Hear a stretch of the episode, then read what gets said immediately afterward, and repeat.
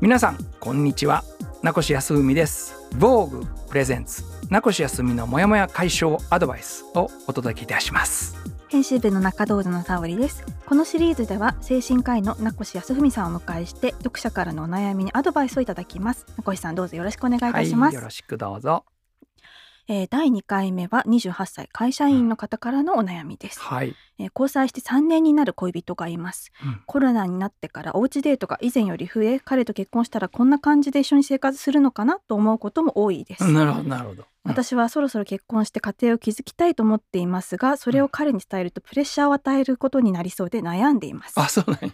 なんか理由があるんやろね。そうですね。私に結婚願望があることは彼も知っているので、うん、彼の気持ちを結婚に向かせるにはどうしたらいいでしょうかというお悩みです。彼の気持ち。いやだからえっと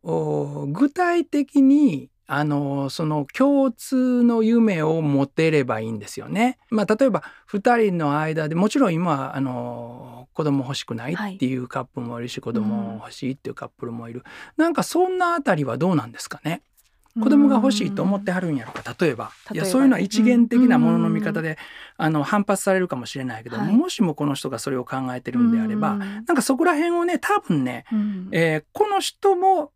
モヤモヤしてる感じがするの。僕はわからないよ、えっとまず自分の中で勇気持って、はいこんな家庭を築きたいとかね。あるいは子供なしやったらこんな2人で趣味を持って、うん、えー、例えば年に2回ぐらい山登りに行きたいとか、もっともっと具体的に帰って、はい、えー、イメージしてみたらいかがでしょうか。でこれはね実はね僕トラップを仕掛けてんねんけどそれを言うと、はい、ご本人が、はいあの変に作動するのであえて言いません。あうん、だから全然構わないから、はい、えー、あなただけで、はい、えー、もっと具体的に、うん、えー、2人でずっと過ごすんだったらこんな部屋がいいとかね、えー、カーペットはこれがいいとかね、うん、具体的にもっとこうそうベッドはこれがいいっていうふうに、んえー、なんかいっぺん丸一日だけでもいいから、具体的に描いてみてほしいね。ほんだらその時にもしかしたらですよ、はい、自分があれまだここは考えてなかったとかあるいは彼の収入からしてこんな生活と思ったけどやっぱりこうしなければいけないとか、はい、あるいは車はどうするとかどこで住むとか、はい、でもしも万が一子供育てたいと思ってはるのであれば、えー、マンションにする？それとも郊外でちょっとした庭のついた家に、えー、何年ぐらい貯金して住むとかね。いっぺん本当にあのシャレでいいのですごく具体的にそのイメージングしてみてほしいんです、はいうん、あのよくねこういう時にどういうふうに彼にね、はい、あの言うと、うん、えー、彼が心を向けるでしょうか。この言い方を教えてくれっていう人いるんですよ。多分まさしくそういうふうなちょっと今回あのお悩みあったのかもしれないなっていうこう文章ですね。だって 言い方っていうことは結婚したいっていうことやからそれは彼にプレッシャーをかけることでしょ。うん、えということは、えやっぱりこの人と付き合う前に、はい、これ以上傷つける前に別れてしまおうとかね。そんなことも頭をよぎるわけじゃないですか。そうですね場合によっては。そうでしょう。だからまあ言うたら2人で釣り合いになるっていうのは一つの覚悟であるわけで、えー、覚悟をほのめかすっていうのってやっぱりプレッシャーです相手に、はい、でも何もそれは悪いこととは思いませんよ、うん、全然、はい、あの僕今まで相談を受けた人の中でいっぱい例えばもう7年も8年も付き合ってるんだけど、はい、全く相手の態度が変わらないと。か、うん、7年も8年も付き合ってたらすごい投資だからさ余計に別れにくくなるわけ。なるほど。初期投資をだいぶしてるパターンってことね。ということは3年っていうのは、はい、そろそろ白黒つけたらいいっていう考え方もあるとは思うんだけど、はい、でもその前に自分の覚悟をちゃんと決めて置けてるかっていうことを確認するっていう段階があってもいいんじゃないかなと思ったので、あえて変な気さくに見えるかもしれんけど、実は基本的なことやね、あなたが彼との生活をもうちょっと詳細にまずは、あの書いてみるとか、書いた後別に証拠隠滅で燃やしてもいいのよ。でも3時間2時間3時間、あるいはおいおいしいお茶とかケーキを食べながら3時間ぐらい、つらつらずっと全部細かいところまで相談して、はい、あの自分の頭と相談してみる、うん、それまずやってみたい。ように思いました。はいうん、あの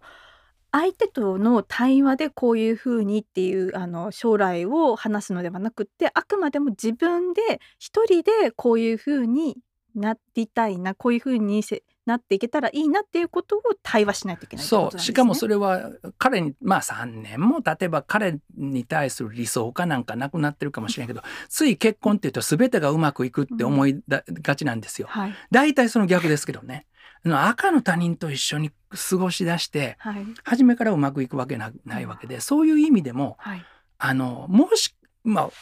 普通人間だったらいいことばっかり考えたりするその方がある意味自己肯定感は高いわけやから。うん。でもあれでもこの人ってこんな癖もあるよな。そうするとこうかなこうかなって、ん。もうちょっとね、はい。倍率を上げて彼との生活を、はい。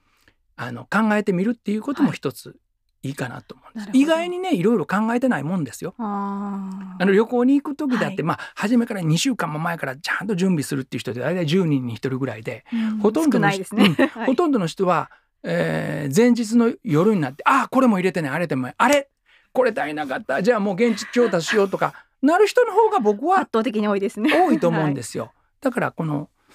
結婚についてもはい。ちょっと腹を据えてうん。自分の側のはい。イメージをしっかりとうん。現実的に持ってみる、はい。そうすると逆にねいやもうこれは言わんとしょうがないと思えたりあーはい。あれ自分はこう思ってるけどどうも相手は全然そうは思ってないっていう相手とのコントラストがもっとはっきりと見えてきたりします。うん。そういう意味でも。はい。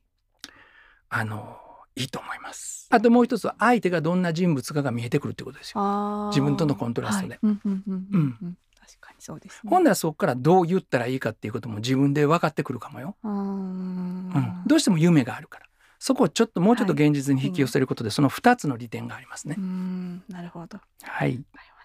ありがとうございあますり。がとうございます、今回は名越康文さんをお迎えして読者のモヤモヤにアドバイスをいただきました。こんなズバズバ言っていいの？あ大丈夫です。ほほんま？はい。もっと優しく楽しい名越先生でいいたいんやけどやいやいやいやあのカウンセリングになると本当に相手のことを僕本当に考えちゃうから、うんこういうことないいんですか？これで。あの全然あのねあのさっきちょっとこの今回この方のもっとさらになんこうこのプレッシャーを与えることっていうのがなんかなんかあるんだろうねってあの先生あのおっしゃったようにこううん多分私もこうなんでかなっていうところをねこの場にいらっしゃったら聞けるんですけどそれが聞けない分そうやんね。なんかまあこっちで空想するしかないもんね。うんそうそうですね。はい、はいででもそれで結構あのしっかりもうズバっていただいた方があの答えとしては申し訳ない。いや、なはい。そんなあのもう一つの参考意見として、ははい。い、全然僕の意見に流される必要ないんですよ。はい、ありがとうございました